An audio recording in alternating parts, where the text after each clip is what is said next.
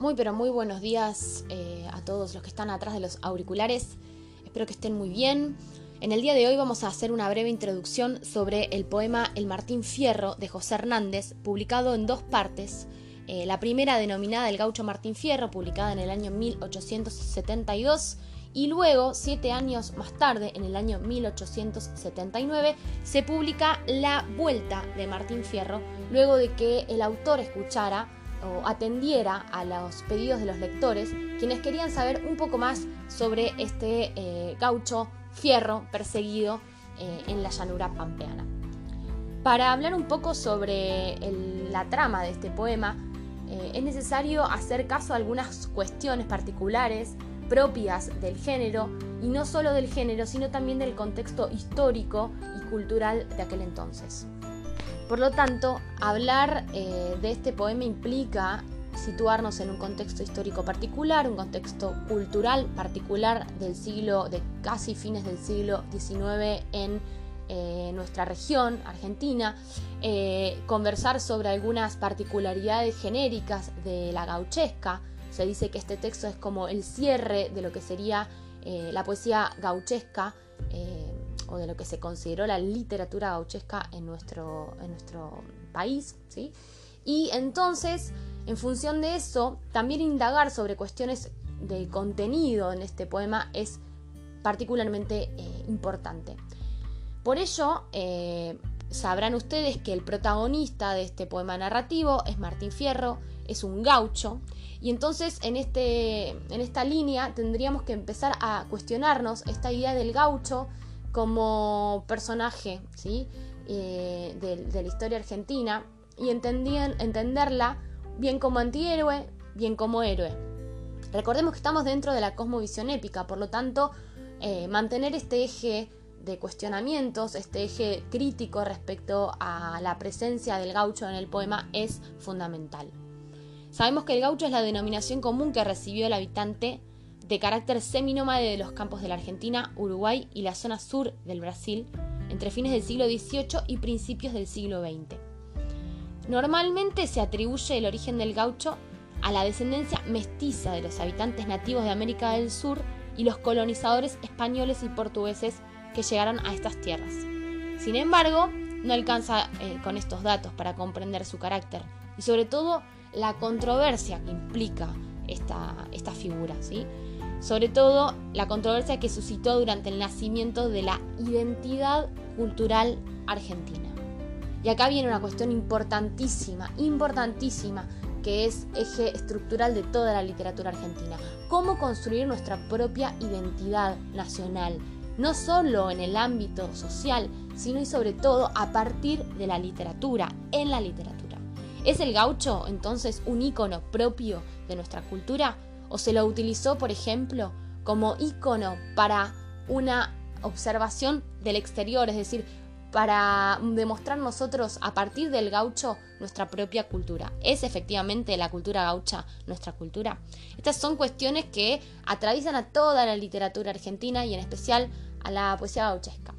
Entonces, mientras que muchos viajeros europeos del Río de la Plata, como por ejemplo Francis von Head o Charles Darwin, admiraron la tenacidad, la destreza y la libertad de la vida del gaucho, la mayoría de los pensadores locales lo consideraron como un obstáculo para la organización nacional. Es decir, el gaucho entonces tenía una, digamos, una consideración, un menos, había un menosprecio hacia la figura del gaucho, que se lo consideraba este, un desclasado, ¿sí? un eh, apartado social.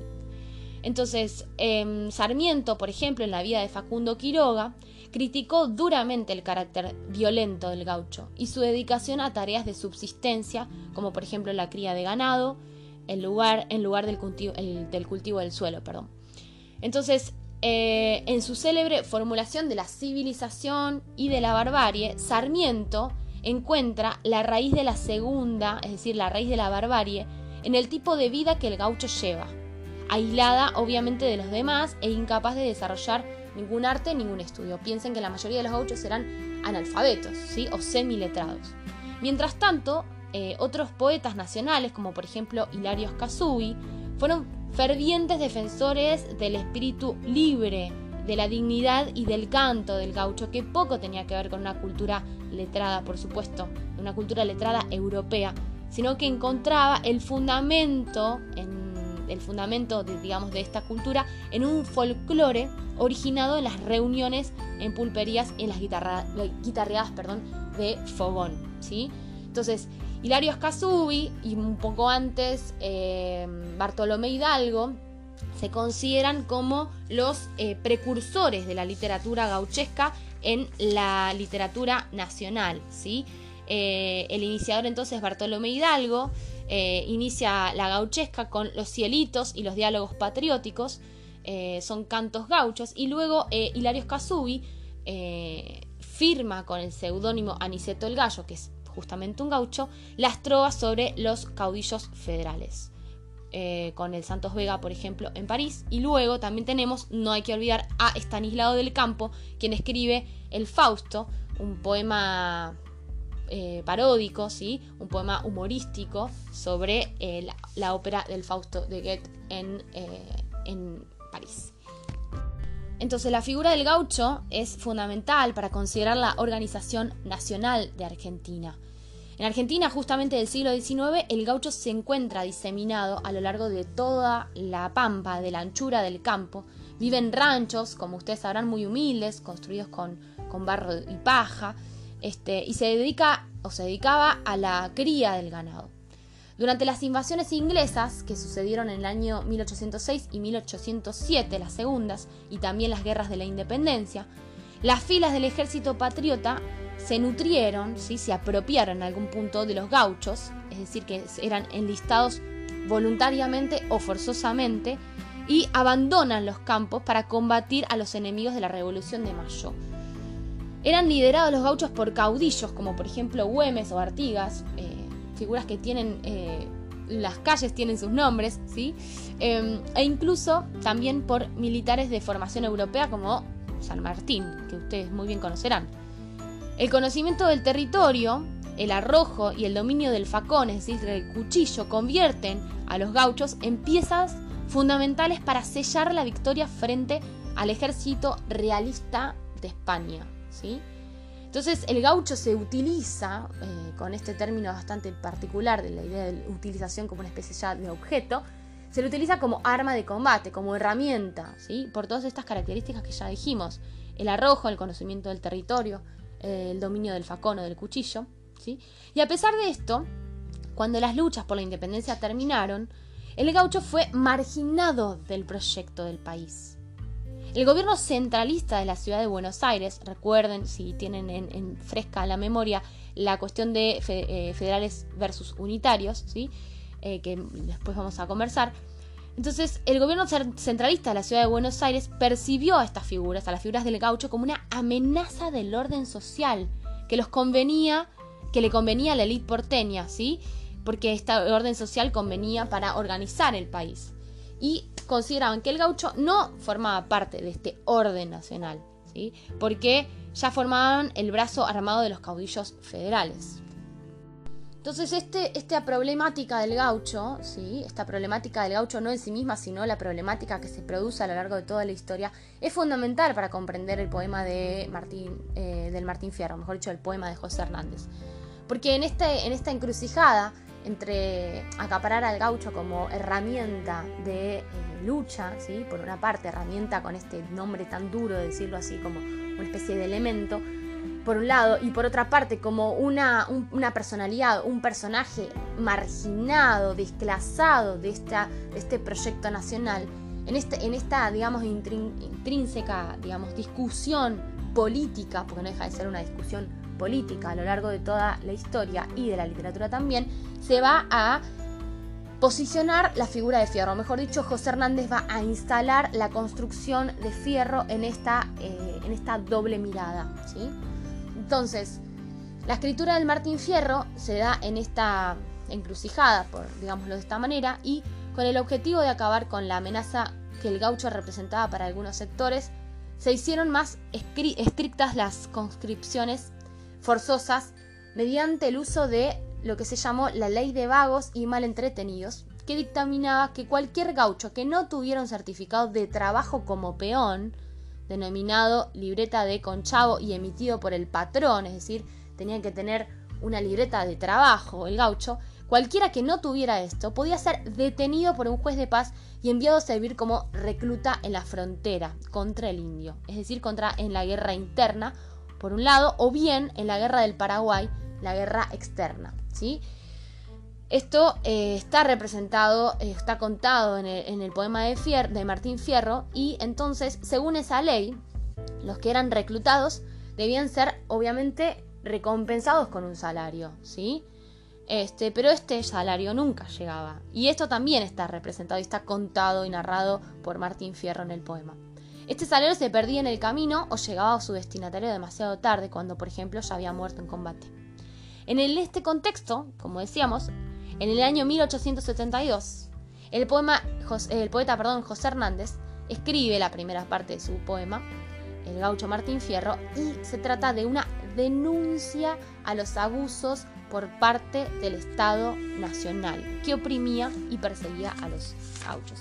En este contexto, eh, el presidente de la República era Sarmiento, ¿sí? Domingo Faustino Sarmiento. Dice entonces que tras la conquista del desierto, liderada por Julio Argentino Roca entre los años 1878 y 1885, el proyecto de nuevo gobierno liberal incluyó al gaucho a costa de amansar su carácter rebelde. Esto es muy importante, que también lo considera eh, Sarmiento en, su ensayo El Facundo, ¿sí? la idea de civilización y barbarie. Al gaucho entendiéndolo como bárbaro, como barbarie, como animal, como salvaje, como rebelde, el indómito de la pampa. ¿sí? Em, entonces, tras la conquista del desierto, que fue liderada por eh, Roca, no sé si sabrán que fue cuando, digamos, hubo esta conquista que necesitaban tierras y por lo tanto era necesario exterminar al indio, básicamente, para poder conseguir esas tierras para la, producción agrícola-ganadera, ¿sí? Entre los años 1878 y 1885, el proyecto de nuevo gobierno liberal incluyó al gaucho a costa de amansar su carácter rebelde. Y la gran cantidad de tierras quitadas a los indios y el modelo ganadero o agroexportador que ya comenzaba por entonces, eh, necesitaban de mano de obra capacitada para el trabajo de las estancias. En este sentido, entonces, el gaucho se transformó en un peón asalariado y su carácter original desapareció, ¿sí? Es decir, el carácter del indómito, el carácter del rebelde, del gaucho desertor, ¿sí? Que no quiere estar enlistado en los, los ejércitos, por ejemplo. Aunque sin embargo, a pesar de esta idea de peón asalariado y de su carácter enlistado en un, no enlistado, sino eh, su carácter de trabajador, ¿sí? aunque estuviese esto, algunos rasgos de su, digamos, eh, cuestión de, mal, de, gaucho matrero, de gaucho malévolo, persistieron, ¿sí? pervivieron. La idea del maleo y del compadrito en la sociedad moderna.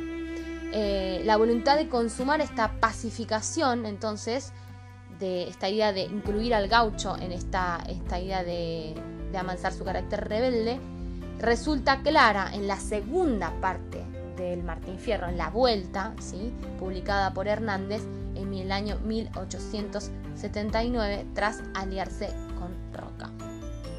Bien, entonces en este nacimiento entre lo que sería lo popular y lo erudito, pensemos que para el entonces, alrededor de este, el siglo XIX, comienzos del siglo XIX, fines del siglo XVIII, empieza a haber dos formas de escritura en algún punto en, en nuestra sociedad, ¿sí? Eh, por un lado vamos a tener la escritura erudita, en donde va a haber muchos autores que elijan el modelo neoclásico de la ilustración para poder llevar a cabo su literatura, a partir de una imitación de la forma de versificación y la forma estructural, no solo estructural, sino también de contenido de la, de la literatura europea. Y por otra parte, eh, vamos a tener a aquellos que van a buscar en raíces en lo propio, en lo nacional, en lo autóctono, y ahí viene la colación la cuestión de qué es lo nacional, qué es lo autóctono, qué es lo propio, qué es lo efectivamente identitario, ¿sí? Y en este contexto va a surgir, como veníamos diciendo, la literatura eh, popular, ¿sí? En este nacimiento entre lo popular y lo erudito, eh, de la poesía gauchesca es una marca que se va a mantener a lo largo de la evolución del género. ¿sí? La poesía gaucha es anónima, es espontánea, es cantada y llega, eh, y llega al papel mediante la poesía gauchesca, ¿sí? Eh, se trata de una proyección erudita, ¿sí? porque es medida y escrita, ¿sí? eso, es, importante saber. José Hernández era un poeta, era un periodista, era un político argentino que nace en el seno de una familia estanciera de la provincia de Buenos Aires. ¿sí? Él no era un gaucho, él era un personaje erudito de la literatura, sabía sobre cultura, ¿sí? estudió, este, se formó y se desempeñó, por ejemplo, como periodista en los diarios del Litoral y El Argentino, los dos con tendencia federal, ¿sí? acuérdense, unitarios y federales. Entonces, en esta idea es, se trata entonces de la poesía de una proyección erudita, porque son autores que escriben, que son letrados. Y los gauchos no son letrados, son semiletrados o analfabetos directamente, ¿sí? Entonces, acá surge esta contradicción entre, por ejemplo, la oralidad de la lengua coloquial que van a ver en, el poema como una imitación del habla, ¿sí? el habla gaucha o gauchesca. Entonces, esta contradicción entre la oralidad de la lengua coloquial y la norma culta del lenguaje escrito este, que define finalmente al género y a la forma. ¿sí? Eh, por supuesto que esto se puede observar en la poesía de, José Hernández. Bien, esta fue una breve, breve introducción a el Martín Fierro vamos a ir seleccionando distintos este, versos. Si pudiésemos leerlo todo sería genial, pero me parece que no va a ser posible. Así que los voy a dejar con esta introducción, con esta curiosidad sobre el género gauchesco, sobre el rol del gaucho, sobre cómo se construye este gaucho en tanto héroe o antihéroe, cómo es que los autores deciden incluir al gaucho en la literatura y por qué. Y todo esto vamos a ir conversándolo de a poco en estas siguientes clases. Les mando un abrazo muy fuerte, espero que estén muy bien y pronto seguiremos en contacto.